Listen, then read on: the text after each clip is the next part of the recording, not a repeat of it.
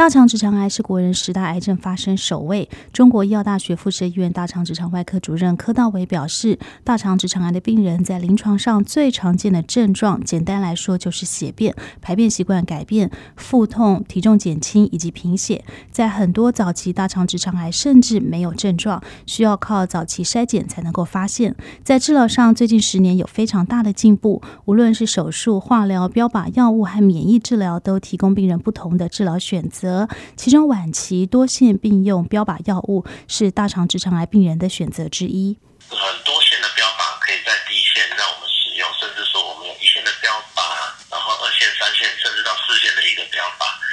就是可以让医师因根据每个病人的一个状况不同，或者说是他本身的一个肿瘤的一个癌症的一个基因检测，啊，它有不同的一个表现型。那针对每个病人，可以病人不同的建议跟药物的一个选择，所以其实对大多数的转移性病人而言，其实很多